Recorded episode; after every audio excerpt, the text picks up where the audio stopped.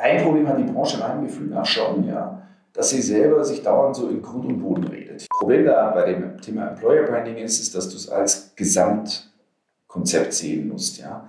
Die Menschen nehmen natürlich nicht auf der einen Seite die Marke als Marke wahr und auf der anderen Seite die, das Unternehmen als Employer Brand da, sondern das musst du irgendwie miteinander zusammenbringen. Auf der anderen Seite ist die Zeit, und das ist wirklich so, ja, wo man in den Agenturen regelmäßig bis um 12 Uhr gesessen hat, ja, und das auch so zum schicken Ton gehört hat, ja, die ist wirklich vorbei. Turi 2 Podcast. Menschen, Medien, Marken. Herzlich willkommen zu einer neuen Reihe des Turi 2 Podcasts zu Turi 2 Jobs, Arbeiten in der Kommunikation. In der Turi 2 Edition 17, die Anfang April 2022 erscheint, stellen wir 100 Arbeitgeber und 100 Vorbilder aus der Kommunikationsbranche vor. In diesem Podcast vertiefen wir mit einigen klugen Köpfen der Branche Berufsbilder und Jobaussichten in Werbung, Marketing, PR und Medien. Den Anfang macht Florian Haller. Er ist Chef und Inhaber von Serviceplan. Die internationale Agenturgruppe mit Hauptsitz in München bietet alle Kommunikationsdisziplinen an. Florian ist Chef von 4500 Menschen, die an über 20 Standorten in Europa, Asien und den USA arbeiten. Mit Turi 2 Gründer Peter Turi spricht er in der nächsten Dreiviertelstunde über die Lage auf dem Arbeitsmarkt für Kreative. Er erklärt, warum die Sinnfrage für junge Beschäftigte heute immer immer wichtiger wird und wie Serviceplan dazu beitragen will, die Welt ein bisschen besser zu machen. Florian sagt aber auch ganz offen, wo sein Unternehmen noch Nachholbedarf hat. Lieber Florian, guten Morgen nach München. Wie einsam sitzt du denn in deinem Büro in der Brienner Straße? Hallo Peter. Ähm, naja, ähm, also wir sind im Moment bei uns im Haus der Kommunikation schon in reduzierter Mannschaftsstärke da. Äh, wir sind so, schätze ich mal, ein Drittel besetzt, zwei Drittel sind in, äh, in Homeoffices und äh, wir überlassen es aber am Schluss jedem selber, das zu entscheiden, wo, von wo aus er arbeitet und insofern ist das auch in Ordnung. Auf Dauer wünschen wir uns natürlich schon, dass da wieder mehr Leute dann vor Ort hier sind. Ich freue mich, dass du da bist, um mit mir über das Arbeiten in der Kommunikation zu sprechen. Wir machen dazu ja ein ganzes Buch, die Turi 2 Edition Nummer 17. Du bist eines von 100 Role Models, die Tipps geben zu einem Beruf, der mit Kommunikation zu tun hat. Also alles, was Marketing, Werbung, PR, Journalismus, Management ist. Du gibst Tipps und dein Tipp für Profis lautet, sei wieder Anfänger. Warum das denn? Ja, was ich damit sagen will, ist, wenn man ähm, älter wird, wenn man mehr Erfahrung sammelt, dann ist das natürlich auf der einen Seite schon ein Schatz, mit dem man arbeiten kann, ja, und den man natürlich nicht wegwerfen soll. Ähm, aber auf der anderen Seite versperrt einem das oft den Blick für, für neue Dinge, weil man natürlich in diesen Strukturen, die man da aufgebaut hat, gedanklichen Strukturen auch ein Stück weit gefangen ist. Und deswegen glaube ich, ist es ab und an gut, wieder zu sagen, wie hätte ich denn da drauf geschaut, als ich ein Anfänger war? Oder ehrlich gesagt auch, ähm, ganz jungen Leuten zuzuhören, wie die die Situation sehen, wie die, was die für einen Blick haben. Da helfen dann manchmal auch die eigenen Kinder, ja, die einen da sozusagen zwangsweise mit auf die Reise nehmen. Aber das wollte ich damit sagen, ab und an auch das, was man als Erfahrungsschatz bezeichnet, als Ballast, ähm, auch mal ab und an über Bord werfen, das wollte ich sagen. Florian, teilst du denn meine These, dass die Personalarbeit auf dem Kopf steht, weil die Alterspyramide auf dem Kopf steht? Unternehmen müssen sich praktisch um den Nachwuchs bewerben. Siehst du das auch so? Äh, das sehe ich 100% so. Ich bin mir nur gar nicht so sicher, ob die auf dem Kopf steht mittlerweile oder ob das nicht das New Normal ist. Ja? Also ja, die Zeiten haben sich, haben sich total gewandelt. Als ich in den Job gegangen bin vor ähm, gefühlten 500 Jahren, ähm, Schwarz-Weiß-Fernseher war gerade abgelöst. Ich mache einen Spaß, so weit sagen es nicht hier. Aber ähm, äh, da war das so, da hast du Angst gehabt, einen Job zu kriegen. Da gab es Massenarbeitslosigkeit. Ähm, da äh, konnten sich die Unternehmen viele Bewerber anschauen. Da gab es eine Generation Praktikum. Ähm, das heißt, viele, also eine Generation, die sich von einem Praktikum zum anderen durchgehangelt hat. Und mittlerweile hat sich der Arbeitsmarkt natürlich völlig gedreht. Es ist ein Bewerbermarkt wir als Unternehmen müssen uns insbesondere um junge Menschen bemühen, kümmern, dass wir die an Bord kriegen, die von uns überzeugen. Also insofern haben sich die Dinge ähm, dort völlig gedreht. Wie war das in deiner Jugend? Hattest du noch Angst sozusagen, nicht den richtigen Job zu finden? Ja, ich jetzt, äh, äh, ich meine, ich kam damals von, aus, von der Uni St. Gallen, ja, also ich hatte jetzt eigentlich nicht so einen Grund, Riesen, Riesensorgen mir zu machen, aber irgendwo habe ich mir auch Sorgen gemacht. Was für einen Job kriege ich da? Wo kann ich anfangen? Was, wo, wer bietet mir richtigen Karrierechancen? Ich war schon nervös, klar, und ich habe mich bei, ähm, bei äh, ich glaube, fünf Unternehmen beworben und habe mir die alle angeschaut und habe gehofft, dass ich da durchkomme. Ja, und das war für mich jetzt nicht selbstverständlich ähm, dass ich dann da einen Job kriegen würde. Das ist heute ganz anders. Ne? Heute gehen Leute auch bei einer Firma problemlos und sagen, naja, ich finde schon was Neues, auch ohne einen neuen Job zu haben. Absolut, absolut. Da ist, ähm, ist ein Stück weit der, die Veränderung des Arbeitsmarktes, die Veränderung des Arbeitsmarktes. Ich muss ja auch sehen, wir haben ähm, Anfang der 2000er Jahre hatten wir eine große Wirtschaftskrise, ja. Ähm, wir hatten Ende der 90er Jahre hatten wir so eine, so eine rezessive Phase in Deutschland, wo wir der, der lahme Mann am Rhein gehießen haben. Die letzten, ja, ich will nicht übertreiben, 15 Jahre war eine reine Aufwärtsfahrt und einer immer reduzierteren Arbeitslosigkeit. Und das macht natürlich dann auch was mit uns und den, und den Menschen äh, da draußen im, äh, im Kopf. Hm. Florian, du bist Chef bei Europas größter inhabergeführter Kommunikationsagentur, Serviceplan eben, mit über 4000 Mitarbeitern weltweit. Du bist jetzt 54 und hast im zarten Alter von 34, wenn ich richtig gerechnet habe, die Chefrolle übernommen. Mhm. Weißt du noch, wie viele Leute ihr damals wart vor 20 Jahren? Nicht ganz genau, aber wir waren so etwa 300 Leute. Also wir waren schon eine große Agentur in München. Und ähm, genau, dann haben wir uns auf die Reise gemacht. Aber gut, heute sind, sind es mehr als zehn, zehnfach. Wie viel sind es genau, weißt du das? Kennst du jeden von denen? Leider nicht, äh, leider nicht mehr, muss ich sagen. Ich, ist mir ehrlich gesagt immer noch ein bisschen peinlich, weil ich möchte, dass wir eine, äh, eine inhabergeführte Agenturgruppe bleiben, wo man auch noch einen Draht zueinander hat. Ja? Und ich behaupte mal, unter den, äh, also, unter den Führungskräften haben wir das auch noch. Da ist das keine abstrakte Organisation mehr. Manchmal wünsche ich mir noch, dass ich mehr einzelne Leute ähm, im, im Einsteigerbereich kennen, äh, kennen würde, aber das ist zugegebenermaßen immer schwieriger und Homeoffice macht es da auch nicht leichter. Hm. Weißt du denn, wie viel es genau sind? Circa 4.500. 4.500. Okay, hast du einen Plan, wie viel es in fünf Jahren sein sollen? Ähm, nein, ehrlich gesagt nicht. Ich habe mich da immer ferngehalten davon, so fünf Jahrespläne zu machen. Ähm, ich bin da vielleicht äh, abergläubisch, ich habe das Gefühl, dann, dann, dann klappt es erst recht nicht.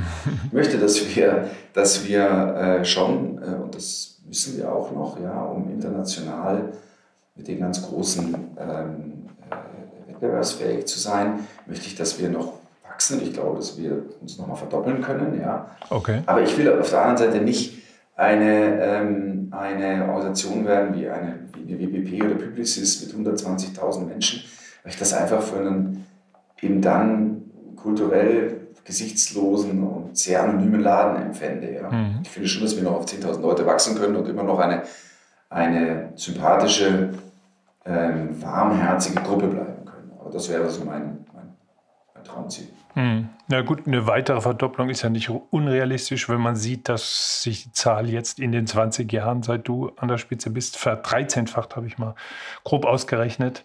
Wo kommen die denn alle her, dann die neuen Leute? Wo sitzen die auch? Werden die alle in München eingestellt? Das seid ihr weltweit tätig?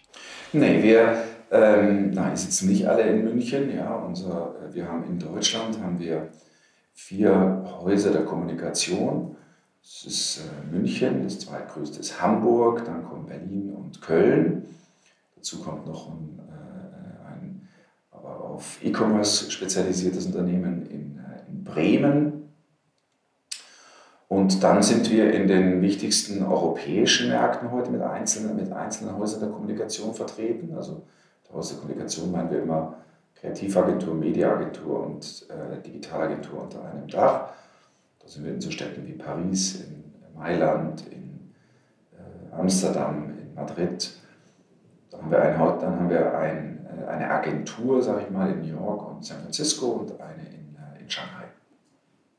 Mhm. Und was für Leute, äh, aber das Wachstum wird dann noch internationaler werden oder glaubst du, dass ihr einfach in Deutschland noch viel zulegen könnt? Also ich glaube, dass wir in Deutschland schon noch zulegen können. Im Moment, wir wachsen, wir wachsen in Deutschland, aber, der aber, das, aber, aber das Ausland wächst natürlich überproportional schnell, ja, weil wir natürlich dort kleinere Marktanteile haben. Das liegt also ähm, das legt nochmal schneller zu und da wird sicherlich ein großer Teil, aber nicht das einzige Wachstum äh, für uns herkommen.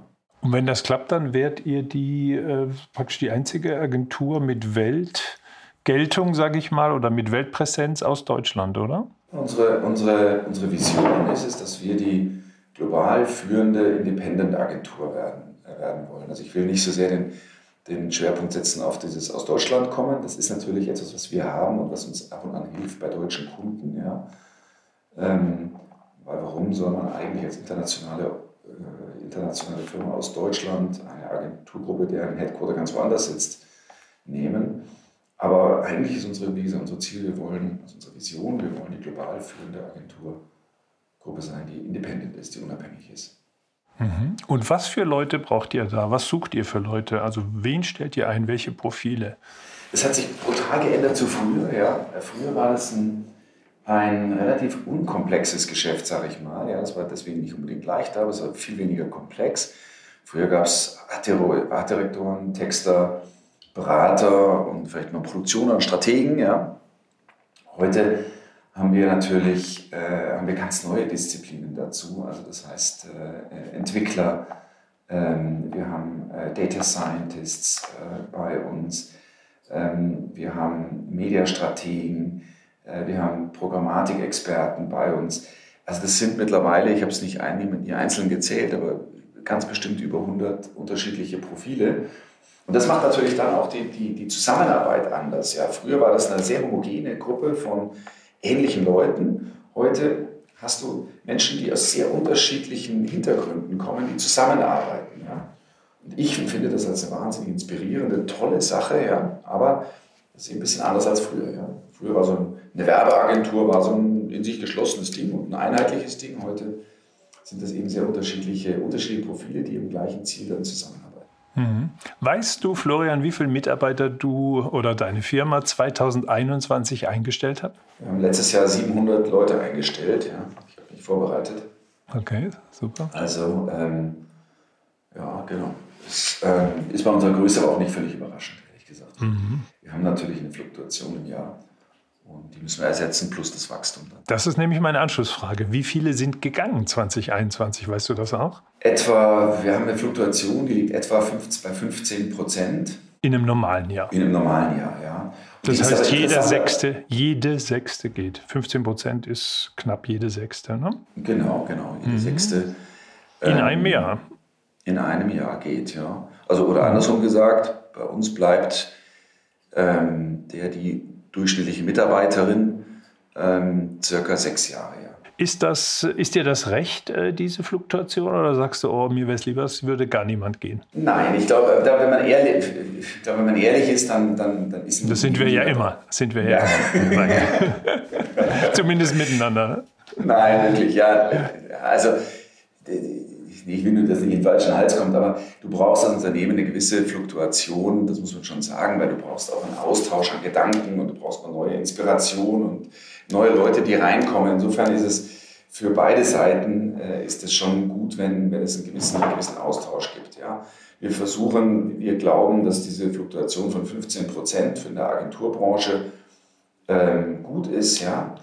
Ähm, und äh, unsere Sorge ist immer, dass sie wächst. Ja.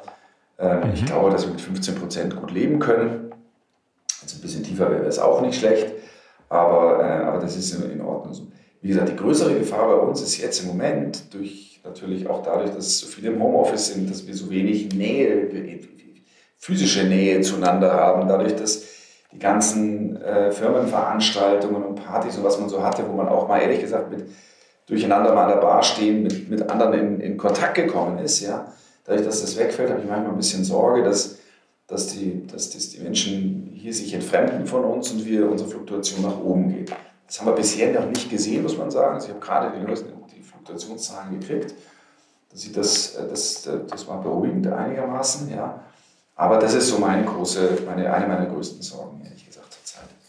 Das wäre wieder meine Anschlussfrage. Ähm, habt ihr denn nicht festgestellt, dass in Corona, also man hört das ja aus der Agenturbranche insgesamt, ich habe das auch ein bisschen bei mir festgestellt, im ersten Corona-Jahr oder dann im zweiten, als das Schlimmste vorbei war, dass der Kit ein bisschen weg war. Und bei uns haben relativ schnell drei langjährige Mitarbeiter äh, gekündigt. Und in der Agenturbranche scheint das ja ein Problem zu sein. Bei euch wirklich nicht? Nee, also nein, nicht, nicht nein. Unser größtes Thema ist im Moment, dass wir das Wachstum, was wir haben, mit guten neuen Mitarbeiterinnen und Mitarbeitern äh, äh, abfedern. Ja? Und da ist natürlich, wenn du dann, wenn dann Fluktuation sich erhöht, dann ist es ein, ist das wie, wie, wie wenn dir wenn einer von hinten ins Messer reinrammt. Ja? Das, das darf uns einfach nicht passieren. Und die Gefahr, wie gesagt, dass wir den Kit verlieren, ist, ist, ist bei uns so. Ich habe allerdings in der, Breite, in der Breite sehen wir im Moment, würde sagen, wenn es anders wäre, ja, sie haben wir bisher keine Fluktuationserhöhung äh, gesehen. Jetzt hast du bei, jetzt muss man immer wissen, dass in so einer Agenturgruppe wie der unseren gibt es immer unterschiedliche Agenturen, die haben unterschiedliche Stimmunglagen. Und in einzelnen Agenturen ist dann mal auch schlechte Stimmung, da kündigen dann Leute, da hast du dann ein Problem. Aber in der Summe haben wir es nicht bisher gehabt. Toi, toi, toi. Mhm. Was muss denn jemand können, der bei euch äh, mit Erfolg sich bewirbt oder bei dem ihr euch bewerben wollt? Was? Du hast gesagt, ihr habt sehr verschiedene. Natürlich, der Data Scientist wird immer gebraucht, der digital kompetente junge Mensch.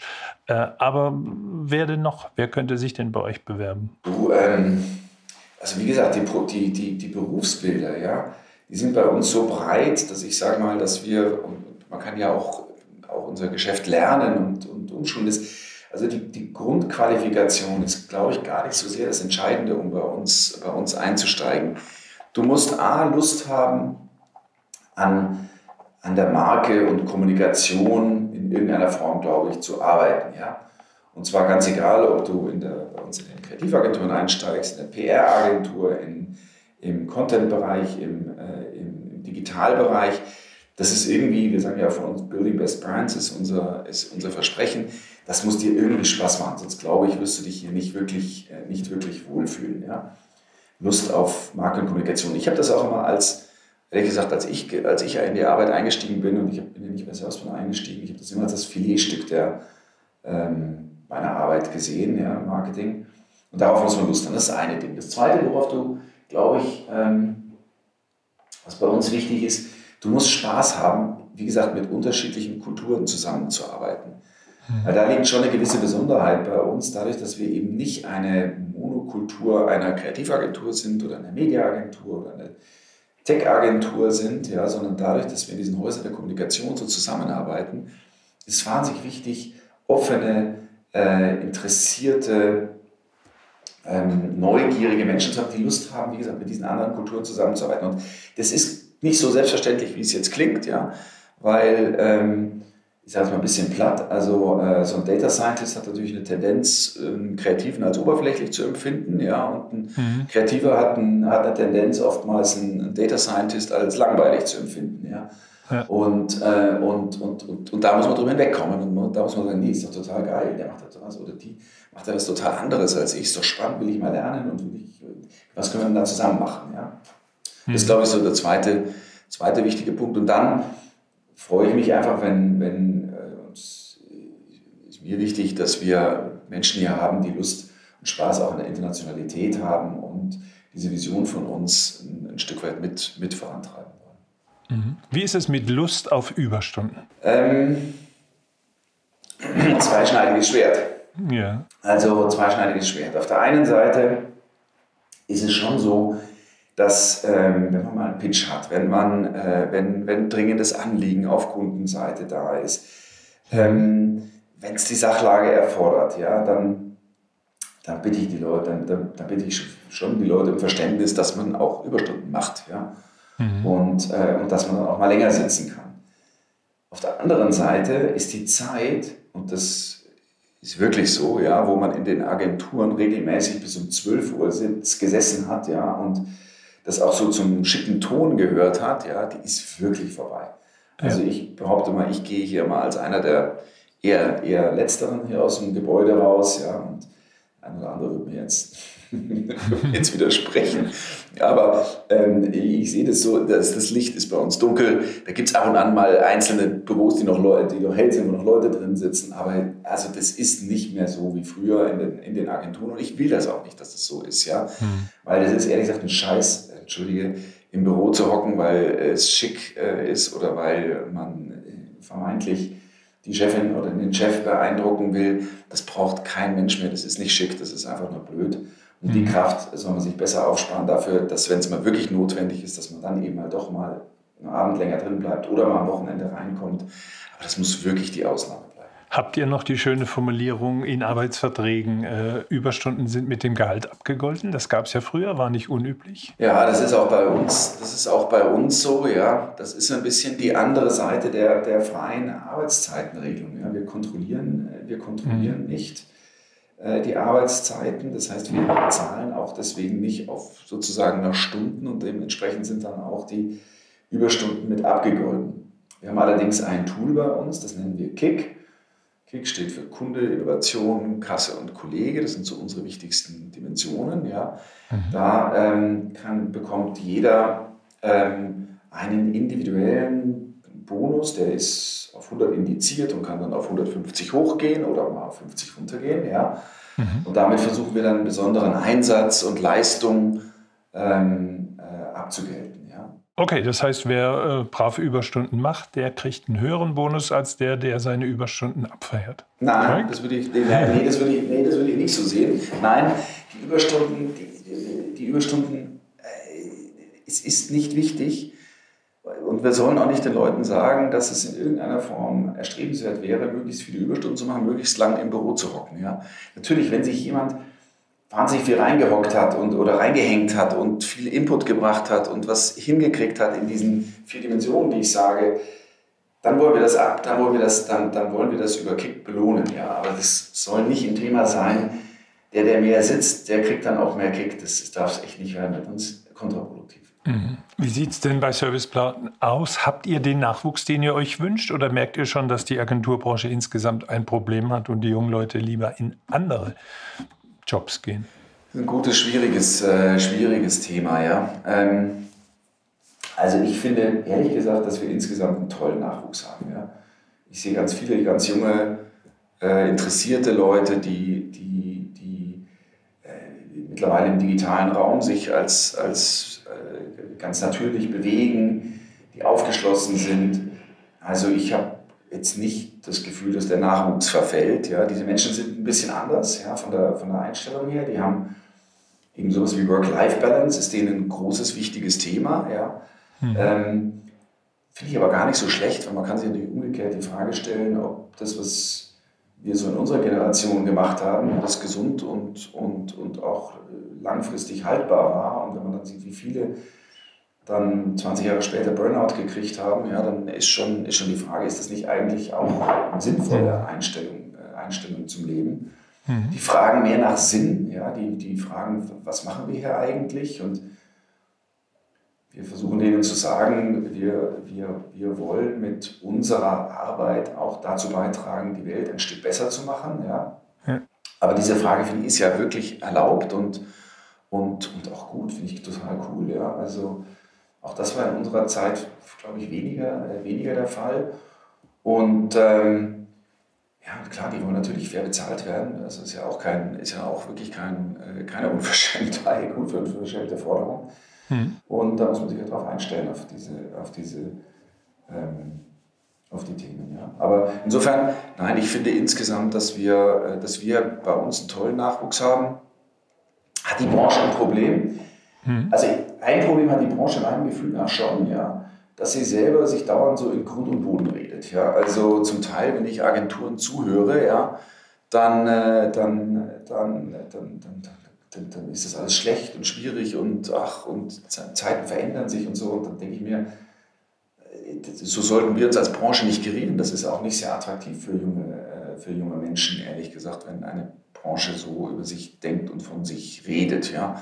Mhm. Und wenn jetzt wieder einer, einer der, der, der, der Network-Chefs hier in, in Deutschland sagt, ja, also wir als Branche haben das ganze Thema ähm, Employer Branding verschlafen, also weiß ich nicht, ich habe das nicht verschlafen, also bilde ich mir ein, ja. Und so. Okay. Also okay. finde ich jetzt nicht, wenn wir da, äh, wenn wir uns da, uns da schlecht machen. Die, die, zweite Frage ist, was ist eigentlich die Branche, ja? Und ich glaube, da liegt eher das Problem.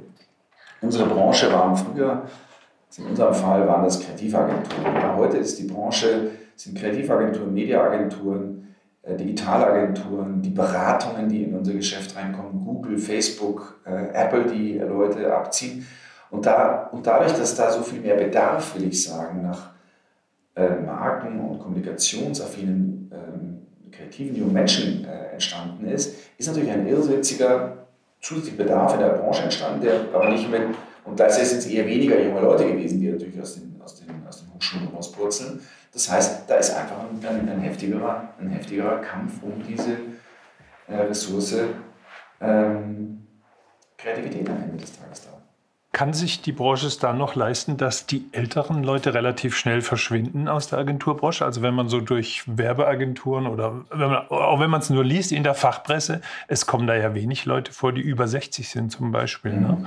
Und andererseits wissen wir heute, dass gerade Leute, die kreativ gearbeitet haben, die nicht gerade auf dem Dach standen und es gedeckt haben, äh, dass die mit 60, 65, sehe ich an mir selbst, bin 61 jetzt, ähm, dass die mit 61 äh, oder 65 auch noch Ideen haben. Kann sich die die, äh, die Werbung oder die Marketingbranche sich das leisten, die Leute wirklich so früh irgendwie auszusortieren? Nee, ich glaube nicht. Also ich glaube, dass, ähm, ich glaube, dass die wahrscheinlich eine der positiven Seiten der Situation, die wir jetzt haben, ist schon, dass sich bewusst werden muss auch wieder, dass auch, auch Menschen, die, äh, die über 50 und 60 sind, ja, ähm, ein kreatives Potenzial darstellen können. Ja, und dass das eine tolle, eine tolle Ressource ist. Ja. Und ehrlich gesagt, der allererste Schritt das ist ganz blöd, mal 10, 15 Jahre zurück war, dass wir plötzlich erkannt haben, dass ja Mütter übrigens ja auch mhm. nicht weg sind, ja, sondern dass das ein schlummerndes Potenzial für, äh, äh für mit einem unglaublichen Erfahrungsschatz und, und Input äh, ist, ja, und das ist jetzt so in der nächsten Phase auch mit älteren Mitarbeiterinnen und Mitarbeitern. Ja. Natürlich muss es in einer Agentur immer ein gutes Miteinander sein. Du wirst natürlich nicht vergreisen, ja, du bist nicht eine Agentur der will das ja mit 54-Jährigen haben, ja, sondern du wirst eine gute Mischung darin haben. Aber das, ich glaube, da hast du schon recht, das wird nicht mehr so sein wie früher, dass die, das, abgesehen von, von ein paar Führungskräften, nur noch alle unter 40 sind. Das muss auch überhaupt nicht sein. Hm. Also eine Branche von alten weißen Männern war die, die, waren die Agentur noch nie, sondern es waren eher junge weiße Männer. Mhm. In, welche, in welchen Dimensionen seid ihr denn äh, diverser geworden? Also im Journalismus sehe ich es, höre ich von vielen Leuten, dass der Nachwuchs ist bei uns auch so. Wir haben kürzlich, glaube ich, sieben Frauen eingestellt, äh, mhm. junge Frauen. Äh, der Nachwuchskommunikation ist ja eigentlich ziemlich weiblich auch als Gebiet. Merkt ihr das auch in der Agentur? Ähm, ja, aber das ist ehrlich gesagt bei uns schon ganz lange so, ja, dass wir über 50 Prozent ähm, äh, weibliche äh, Kolleginnen äh, einstellen. Ja. Ähm, und ähm, für uns ist die andere, ist die, die, die wahre Aufgabe ist, dass wir schauen müssen, dass wir genügend Frauen in Top-Führungspositionen haben, ja, dass die mhm. uns nicht wegbrechen in, äh, in Babypausen und, äh, oder, oder, oder durch irgendwelche anderen Faktoren sondern dass wir eben auch in der Führungsspitze eine wirklich ähm, einen, guten, einen guten Mix haben von Männern und Frauen. Das ist die wirkliche Aufgabe für uns, glaube ich. Ja, an der Spitze sieht man noch nicht so viel Frauen, auch bei Serviceplan in der Agenturszene insgesamt wird es schon ein bisschen mehr, bei euch auch. Äh, wie sieht es aus? Du hast drei Töchter, wollen die in die Werbung überhaupt? Oder in die Kommunikation? Werbung sagt ihr eigentlich auch nicht mehr, ne? Werbung ist Art oder? Manchmal benutze ich so ganz gerne noch bewusst. Du, ähm, ja, vielleicht eine Sache, eine Sache ganz kurz. Das, das, stimmt nicht ganz, was du gerade gesagt hast, dass bei Serviceplan mhm. so schlecht aussieht. Ich habe einen, okay. ähm, äh, du musst sehen, das höchste Gremium, was wir haben, ja, ist, äh, ist unser Aufsichtsrat. Der ist schon mal 50-50 besetzt, ne? also mhm. Männer und Frauen. Ähm, das Zweite, was du sehen musst, ist, ähm, dass wenn wir unsere wenn wir in die Agenturen gehen und dort die Geschäftsführung und die zweite Ebene anschauen, dann sind wir bei etwa 40 Prozent weiblichen äh, Führungskräfte, erste und zweite Ebene. Ja. Ähm, und das finde ich jetzt schon mal gar nicht, das ist nicht so, äh, das ist nicht so schlecht. Wo ich einen Pferdefuß habe, das gebe ich gerne zu, es ist im Moment in unserer Gruppenholding, ja, da habe ich, äh, da ich noch keine Frau drinnen, aber das werden wir, aber das werden wir ändern, da müsste uns ein bisschen Zeit geben. Okay, wie ist es in den anderen Dimensionen? Aus welchen äh, Milieus stammen die Leute, die bei euch arbeiten? Sind da auch echte Arbeiterkinder, Migranten und so weiter? Haben die eine Chance bei euch? Ist das noch eine Aufsteigerchance, die Kommunikation? Mhm. Also das, das, das wünsche ich mir, ja, das wünsche ich mir. Ich will nicht eine soziale Blase haben, äh, eine soziale Blase haben bei uns. Aber ist das ein guter Gedanke. Ich müsste, müsste mal nachschauen, aus welchen Milieus unsere Leute kommen. Ja. Also ich weiß, dass wir ganz viele Nationalitäten bei uns unter einem Dach haben. Und zwar nicht nur durch die Internationalisierung, sondern auch in Deutschland. Ja, das kommt eben ähm, durch die Durchmischung der Gesellschaft äh, äh, kommt das. Aber ähm, ich hoffe und würde mir wirklich wünschen, dass wir als Unternehmen natürlich auch mit dazu beitragen, ähm, Aufstiegschancen für auch Menschen, die aus, äh, aus äh, schwierigeren Verhältnissen kommen, äh, bieten. Mhm. Was ja auch immer so ein kleines Spannungsfeld ist, ist das Zusammenarbeiten von Jung und Alt. Ne? Mhm. Äh, ihr seid natürlich in der Tendenz ziemlich jung, aber wahrscheinlich selbst in deiner Familie mit deinen drei Töchtern siehst du, dass die Jungen ganz andere Werte reinbringen. Mhm. Ja, also Work-Life-Balance, aber auch hier das, was man so Purpose nennt. Äh, haben wir eigentlich noch was zu vererben? Also die, existiert die Welt noch, äh, die Erde noch als lebenswerter Planet für unsere mhm. Kinder und Enkel? Äh, kriegst du da selber die Diskussion in der Familie, in, im Unternehmen mit? Verändert das die Unternehmenskultur, wenn da junge Leute reinkommen und nach ganz anderen Themen fragen? Weil wir waren doch, unsere Generation war doch ein bisschen materieller äh, orientiert und gerade die in der Werbung, ja, es waren ja jetzt nicht gerade die Konsumkritiker, die in die Werbung mhm. gegangen sind. Und jetzt wollt ihr die aber integrieren, mehr oder weniger, oder? Wie ist das? Ja, also ähm, natürlich machen die, machen, machen die junge Menschen die mit anderen Vorstellungen reinkommen ja, und, und, und, neuen Gedanken reinkommen, äh, machen was mit dir. Und ehrlich gesagt, wenn du das nicht machst, dann bist du auch ein echt schlechter, finde ich, ein schlechter Unternehmenslenker, ja, weil denen musst du ja zuhören und, und, äh, und, und verstehen, äh, was die wollen, sonst kannst du ja auch nicht, sonst kannst du auch keine Führungsposition begleiten. Ja. Und ja. wir merken das bei uns, wir, wir, haben die, wir haben die Arbeitszeiten flexibilisiert, wir haben wirklich versucht, Flexibilität für, ähm, für Mütter und Väter, die, äh, die, die rausgehen oder wieder reinkommen wollen, zu schaffen. Ja. Ähm, das hatten wir früher nicht. Wir eine flexible Urlaubsregelungen, um, äh, um, äh, um, um an der Ecke Stress abzuschaffen und so weiter. Und das sind alles Ende des Tages Gedanken. Unsere Cafeteria macht jetzt, macht jetzt immer ein, ein vegetarisches, ein vegetarisches Essen ja, und ein, ein nicht vegetarisches Essen. Und das sind alles Gedanken, die letztendlich eben über über die, über die Menschen zu uns reingetragen werden und, und, und die wir dankbar aufnehmen. Mhm. Und zu Hause habe ich das ehrlich gesagt genauso. Da kriege ich das spiegelbildlich, kriege ich das spiegelbildlich von meinen Töchtern äh, im wahrsten Sinne des Wortes aus Brot geschmiert. Wie alt, sind, wie alt sind die denn, deine Töchter? 18, 16 und ähm, 12. Oha, durchaus im diskussionsfreudigen Alter. genau, viel, viel Emotionalität, genau, auf einen Haufen. Ja, sag mal beim Arbeitsmodell, äh, wie flexibel seid ihr da, wenn jemand sagt, so, ich möchte nur vier Tage arbeiten zum Beispiel, ne? Fünften Tag da, mhm. ich muss, ich habe ein Hobby oder muss mich um Dinge kümmern. Ist das problemlos möglich bei euch? Ja, ähm, ja, mit, mit einer Einschränkung. Ja. Ähm, mhm. Ja mit einer Einschränkung heißt, ich will, dass wir alle Arbeitsmodelle grundsätzlich mal anbieten. Ja. Jetzt muss es natürlich mit dem Job vereinbart sein. Mhm. Und jetzt muss es natürlich in der Praxis auch machbar sein, sonst ist es Traumtänzerei. Ja? Mhm. Und deswegen sagen wir grundsätzlich mal, du kannst bei uns jedes Arbeitsmodell machen. Du kannst auch eine Viertagewoche, wir haben, wir haben einige Leute, die vier Tage machen, ja? Mhm. aber es muss mit dem Job natürlich irgendwie zusammengehen. Das muss man halt, äh, muss man halt zusammen, äh, zusammen diskutieren. Sag mal ein Beispiel, für wen es nicht gehen würde. Für dich würde es nicht gehen. Du könntest jetzt nicht sagen, ich, obwohl wenn du in ein gewisses Alter kommst, sagst du ja vielleicht auch, jetzt lass mich mal nur vier Tage machen. Also für wen geht es denn nicht, die vier Tage Woche? Ich, das, ich kann dir das so standardmäßig nicht sagen. Ja. Und ich okay. ähm, versuche mich auch bei den Standards so ein bisschen zurückzuhalten. Mhm. Bei mir behaupte ich mal, wird es jetzt eher schlecht gehen. Ja. Ähm, mhm. Wird es jetzt eher schlecht gehen.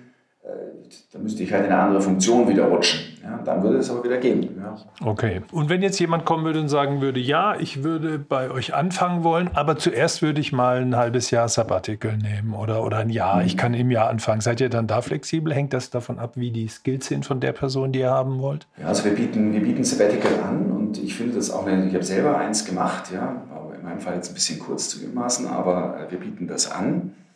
Und, ähm, und ich finde das auch ganz sinnvoll. Ob das jetzt zum Einstieg so sinnvoll ist, weiß ich jetzt nicht. Also ich finde, so ein Sabbatical macht eher Sinn, wenn du mal ein paar Jahre hier warst ähm, und dann sagst, weißt du was, ich war jetzt hier fünf, sechs Jahre am Stück. Ich will jetzt mal ein halbes Jahr den Kopf frei kriegen. Ich will mit meiner Familie, das hat gerade eine Kollegin gemacht, äh, nach, äh, nach Nordfrankreich fahren mit dem Campingbus und meine Kinder werden jetzt eingeschult und das will ich einfach noch irgendwie mitnehmen. Das macht, äh, das finde ich macht total viel Sinn. Ja? Und, äh, und, und das bieten wir dann wirklich gerne an. Und das ist, glaube ich, in beiderseitigem Interesse, weil du hältst die Kollegin damit länger, sonst müsste sie sich ja überlegen, also entweder mache ich jetzt da weiter, beiße mir, beiß mir meinen Lebenstraum weg oder ich kündige. Und beides wirst du ja nicht haben. Ja. Ja, wie lang war denn dein Sabbatical? Jetzt nicht lang. Mein Sabbatical war acht Wochen. Ja, das nennen andere Jahresurlaub, Florian.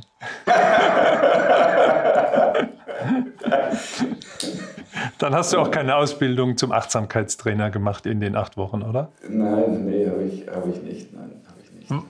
Aber ich habe eine sehr, schöne Zeit mit meiner Familie gehabt und, ah, okay. äh, und, äh, und zwar war eine ganz besondere Zeit und ich würde das gerne nochmal wiederholen. Okay, hast du dein altes äh, Hobby Surfen in Tarifa, hast du bei uns angegeben, genau. oder am Malchensee? Äh, hast du das genau. gemacht? Bist du noch fit im Surfen? Windsurfen weiter oder Kite inzwischen? Nee, ich bin, ich bin, beim, ich bin beim Windsurfen geblieben. Okay. Ähm, ich, bin, ich bin wirklich, das ist, äh, dieser, dieser, Sport ist für mich wie eine Droge. Und wenn es dann, dann windet und ich am Meer bin und dann denke ich mir immer, na, jetzt das Kitesurfen lernen, jetzt mache ich ein andermal, jetzt gehe ich aufs Wasser und, und rase vor mich hin. Äh, okay, aber steht noch auf der To-Do-List äh, das Kitesurfen? Kitesurfen steht noch auf der To-Do-Liste, weil Kitesurfen hat den großen Vorteil, dass du weniger Wind fahren kannst. Ja? Beim, beim, äh, beim Windsurfen eine ganze Mütze voll Wind brauchst. Insofern ist es eine ideale Ergänzung. Du hast weniger Material, was du mit dir rumschleppst. Hm. Ein Business-Thema haben wir noch, äh, Florian, und zwar äh, ihr als Agentur. Ne? Ihr könnt ja auch sozusagen Arbeitgebern helfen, äh, sich zu positionieren im Markt. Kannst du darüber mal reden? Äh, macht ihr das und was ratet ihr da den, äh, den Unternehmen? Äh, müssen sie eine Marke werden tatsächlich, dass da jemand hinkommt oder reicht es, dass man äh, eben Sabbatical gewährt und ordentliches Gehalt zahlt? Nee, ich glaube, dass das ein ganz großes Thema ist für ganz viele Unternehmen. Also wie, wie entwickle ich mich als Employer Brand äh, letztendlich weiter und auch zu Recht, ja, weil für den ganzen Hintergrund, den wir jetzt genannt haben, ist das eine ganz äh, zentrale Aufgabe eines Unternehmens, eben sich im Arbeitnehmermarkt ähm, äh, eben äh, gut aufzustellen.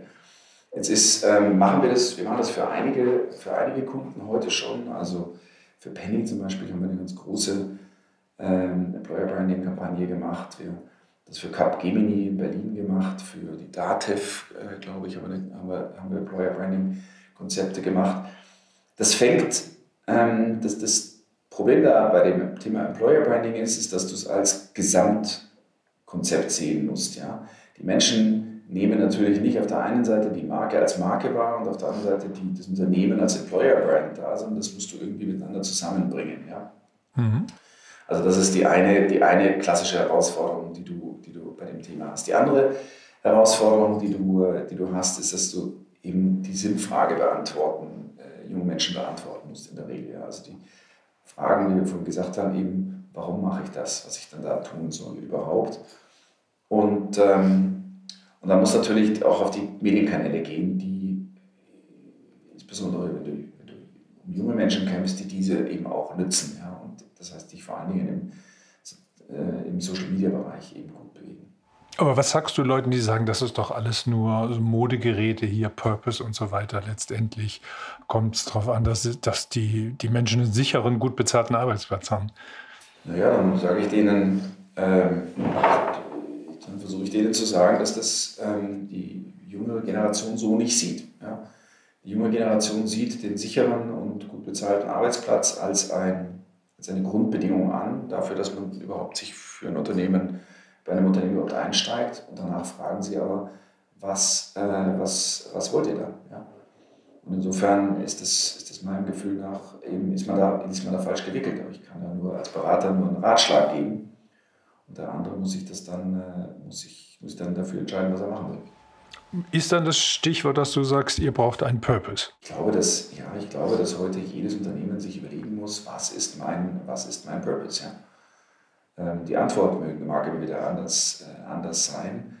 Ähm, aber ähm, ich glaube, die Frage ist, ist schon umgänglich, warum mache ich das oder warum machen wir als, als Gemeinschaft das, was wir hier tun?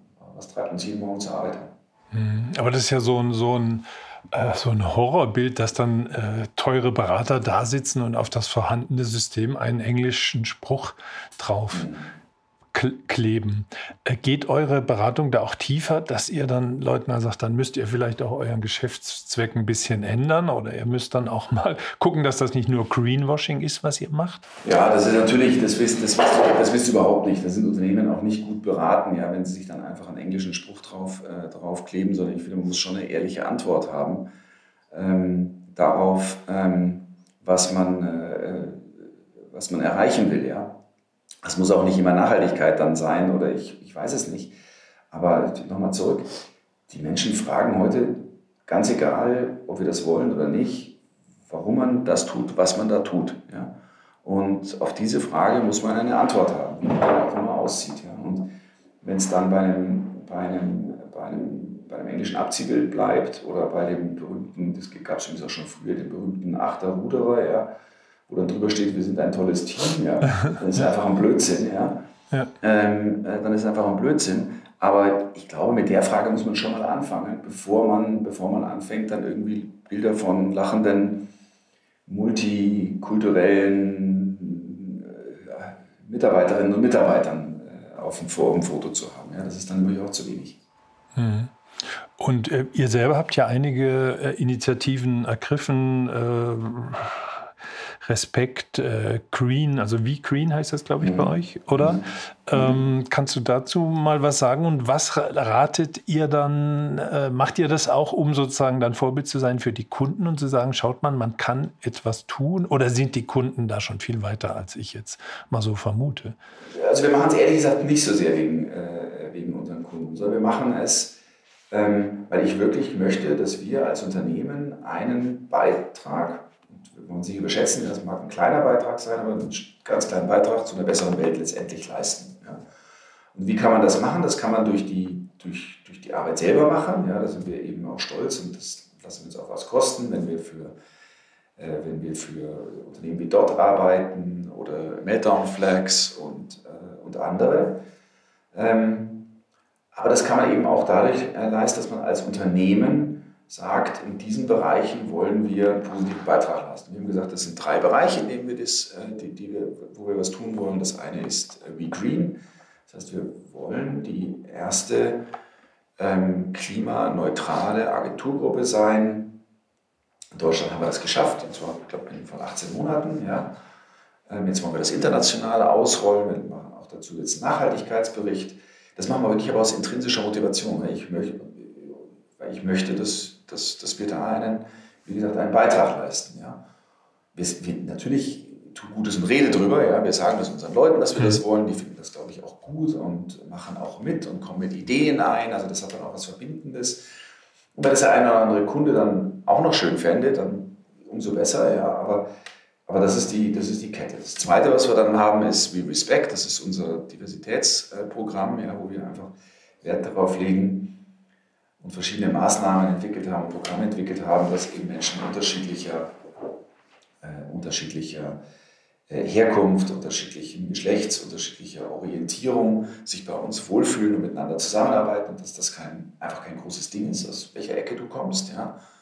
Und das dritte ist We Care, das ist unser, das ist unser Programm, wo wir ähm, Kolleginnen und Kollegen, die in Not geraten sind, ja, ähm, oder deren Angehörigen versuchen zu helfen, ähm, in, der, in der jeweiligen Situation. Hat man, das ja, glaube ich, drei traurige Fälle und da versuchen wir dann zu helfen und das.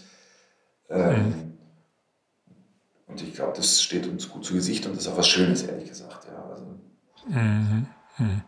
Ja, würde ich, würde ich jetzt mal so fühlen, dass man sagt, da brauche ich doch keine Überschrift drüber machen, sozusagen. Das ist, das kann ja eigentlich so passieren, ohne. Aber gut, ihr seid eine Kommunikationsagentur, also seid ihr natürlich auch gut darin, ein Schlagwort zu geben. Manchmal hilft, manchmal sagt man auch, äh, dass äh, der, das richtige, die richtige, wie, wie ist der Spruch, der richtige Schlachtruf ist schon die halbe gewonnene Schlacht. Also V-Green klingt gut, V-Care klingt auch gut.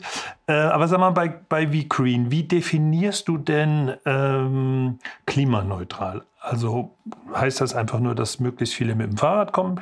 Ist ja bekannt, dass du auch immer mit dem Fahrrad angesaust kommst kommst. Ne? Also wie kann man denn wirklich äh, klimaneutral werden als Agentur oder als Medienunternehmen? Naja, wir haben uns, äh, wir, im ersten Schritt haben wir unseren CO2-Footprint ähm, haben, wir, haben wir messen lassen ja, von, einer, äh, von einer eigenen Organisation. Wir haben, äh, wir haben uns angeschaut, wo kommen denn unsere, unsere Ausstöße her? Und dann haben wir gesagt, was können wir zunächst mal, was können wir an Maßnahmen verändern, durch Maßnahmen verändern, wie können wir den Ausstoß reduzieren. Also wir haben unsere Dienstwagenflotte umgestellt äh, auf Hybrid und Elektro, wir haben unsere, unseren Strom auf Ökostrom umgestellt, ähm, solche, solche Maßnahmen gemacht. Ja. Und dann bleibt immer noch ein bestimmter ähm, Überhang an CO2 über und den kompensierst du dann durch, äh, durch, äh, durch Zertifikate. Und das war und das ist unser Ansicht. Das machen wir jetzt, wie gesagt, von, von Land zu Land und ähm, so uns damit eben insgesamt erstmal im ersten Schritt mal klimaneutral zu stellen. Okay, ist dann da drin auch weniger Geschäftsreisen, mehr mhm. Videokonferenzen? Mhm. Ja, absolut. Absolut. Wir haben, äh, wir haben bestimmte Flugstrecken eingestellt. Ja. Die müssen äh, mit der Bahn gemacht werden. Also das unter 600 Kilometer, glaube ich. 400 Kilometer, 600 Kilometer, ich weiß nicht mehr auswendig sind die, äh, muss mit der Bahn gemacht werden, von ganz dringenden Ausnahmefällen, die dann einzeln freigegeben werden, abgesehen. Gut.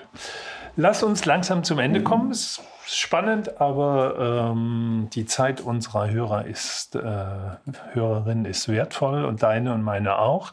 Ähm, mal noch mal so gegen Ende hin. Ähm, du als Vater, rätst du deinen Töchtern oder lassen die sich eh nicht raten, in einen Kommunikationsberuf zu gehen?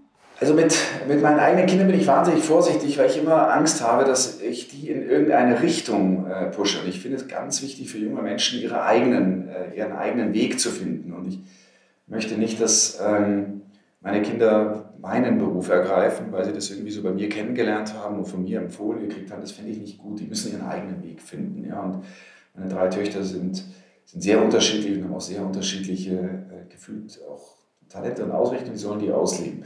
Grundsätzlich empfehle ich jungen Menschen wirklich mit voller Inbrunst, äh, geht, in, in, in, geht in kreative Berufe, ähm, geht in den Beruf der, der Agentur, Medien- und Markenwelt. Ich finde es, wie gesagt, ich finde es den schönsten, den schönsten Beruf, den man haben kann. Ich finde es das Filetstück, was man, an dem man arbeiten kann. Ähm, und ähm, ein Beruf mit wahnsinnig viel Zukunft, weil der Bedarf hier an, auch an, an, Kolleginnen und Kollegen weiter zunehmen wird. Also das heißt, man hat alle Chancen und ein tolles Umfeld, äh, in dem man arbeiten kann. Ja, super, war fast schon ein Schlussstatement, aber ich habe noch eine allerletzte Frage. Und wie viel, was glaubst du, wie viel von deinen drei Töchtern werden in der Kommunikation, in der Markenwelt landen? So viele, wie das wollen. In Zahlen zwischen, zwischen 0 und 3. Oder was wäre deine Prognose? Ich, ich, Oder ist schon eine, eine Arzttochter dabei? Nein, nein, nein, nein, nein gar nicht. Gar nicht. Äh, eine, eine Ärztin. Gar nicht, aber ich, ich, ich, will wieder 1, 2, 3 sagen, weil ich, wie gesagt, weil ich, weil ich keiner das Gefühl geben will, dass sie in irgendeiner Form das machen soll, was ich mache, nur um äh, nur weil ich das getan habe. Ja, die sollen ihren eigenen Weg finden und deswegen soll man auch gar nicht priorisieren, wie viele da in die, in die Kommunikation. Ich freue mich über jede, die in, in, in unsere Branche kommt. Aber äh, wenn keine geht, wenn die eine Tierärztin werden will und die andere Künstlerin und die dritte äh, äh, Unternehmensberaterin werden will, soll es mir auch recht sein. Hauptsache, sie finden ihren Weg und gehen ihren Weg äh, mit Glück und Erfolg irgendwie voran. Ja, danke. Dann war das jetzt das Schlusswort. Lieber Florian, danke für die knappe Stunde über das Thema Arbeiten in der Kommunikation. Es war unser erster Podcast. Wir haben schon öfter mal miteinander gesprochen oder Interviews geführt. Ich hoffe, wir zwei haben es nicht so schlecht gemacht. Danke, Peter. Gern. Turi 2 Podcast. Abonnieren Sie uns unter turi2.de slash podcast sowie bei Spotify, iTunes, Deezer und Audio Now.